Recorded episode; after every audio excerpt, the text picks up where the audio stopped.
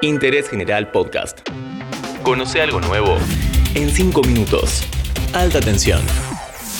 Hola, estás escuchando un nuevo capítulo de Alta Tensión en Interés General. Mi nombre es Tomás Rodríguez Sanzorena y en un capítulo anterior ya te hablé del pasado de la energía nuclear. Hoy vamos a analizar un poco el futuro. ¿Hacia dónde va la fisión nuclear? ¿Por qué hay una nueva generación de reactores nucleares pequeños? La historia de la tecnología está muy vinculada a la industria militar. Internet nació de un proyecto del ejército de Estados Unidos para crear una red de conexiones descentralizadas, que no dependa de un centro, sino de muchos nodos interconectados, algo capaz de sobrevivir a un apocalipsis nuclear. El caso más paradigmático de esta relación entre ciencia y guerra es justamente la energía nuclear. Es un poco el huevo o la gallina. ¿Qué vino primero? ¿La idea de crear una fuente inagotable de energía o de crear una forma de destrucción masiva? Los hechos son menos especulativos. La bomba atómica cayó antes de que se creara el primer reactor nuclear para generar energía eléctrica. Ese estigma quedó para siempre pegado a la energía nuclear, y ese terror después fue completado con los accidentes. En el imaginario colectivo, los accidentes de Three Mile Island en Estados Unidos, el de Chernobyl en la Unión Soviética y el de Fukushima en Japón son muy difíciles de borrar. Lo paradójico es que la energía nuclear es muy amigable con el ambiente, y algunos dirían muy amigable con la humanidad. Muy pequeñas porciones de materia, de uranio en este caso, para liberar cantidades masivas de energía, y sin emisiones contaminantes, excepto por los residuos, que bien tratados no son un mayor problema. Estos temores, el aumento en medidas de seguridad y la desconfianza geopolítica hicieron que la energía nuclear se vuelva muy cara últimamente. Son instalaciones complejas que requieren muchos estudios, control, personal capacitado y mucho dinero. Aunque la energía nuclear provee alrededor del 10% de la electricidad del mundo, el ritmo de construcción de nuevas plantas está cayendo. Pero el sector nuclear no está terminado. Su nueva revolución se llama SMR, según la sigla en inglés Small Modular Reactors, reactores modulares pequeños.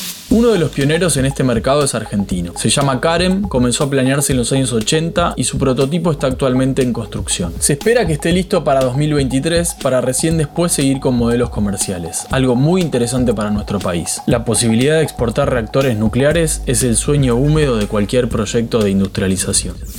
La carrera de los SMR ya tiene muchos corredores, y la mayoría son proyectos que utilizan el know-how de la industria militar para hacer submarinos nucleares. Es el caso de la inglesa Rolls-Royce, que desarrolla reactores pequeños para submarinos hace décadas. En 2020 firmó un convenio con el gobierno británico para construir la nueva generación de reactores pequeños, esta vez para generar energía. Es un caso parecido al SMR que está desarrollando la empresa estatal de electricidad de Francia, EDF, junto con Westinghouse y un contrato que se llama Naval Group, también especialista en submarinos nucleares. Estados Unidos, Canadá y Corea del Sur también tienen sus proyectos.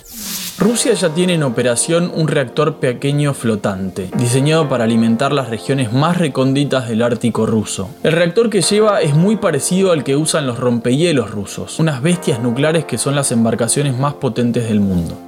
La descentralización es uno de los conceptos clave de nuestro tiempo. Seguramente es el paradigma que instaló Internet.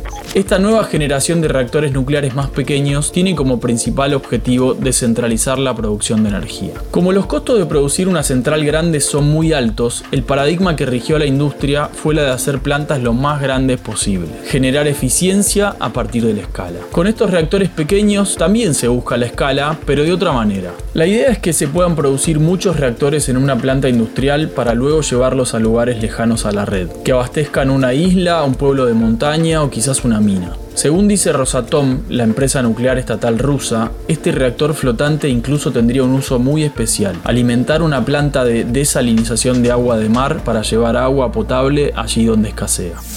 Resumiendo, estos reactores pueden bajar sus costos con la fabricación en serie. Como son más pequeños, son en teoría más seguros o tienen menor poder de daño. Al mismo tiempo son modulares, con lo cual si se necesita más potencia pueden instalarse más de uno interconectados. Esto, sumado a la tecnología de recuperación de combustible usado y su combinación con energías renovables o con desarrollos de hidrógeno, puede hacer que la energía nuclear vuelva a su época dorada. No estaría nada mal. Espero que te haya gustado este breve repaso sobre el futuro de la energía nuclear. Muchas gracias por escuchar Alta Tensión una vez más. La seguimos la próxima. Interés General Podcast. Encontrarnos en Spotify, en Instagram y en interésgeneral.com.ar.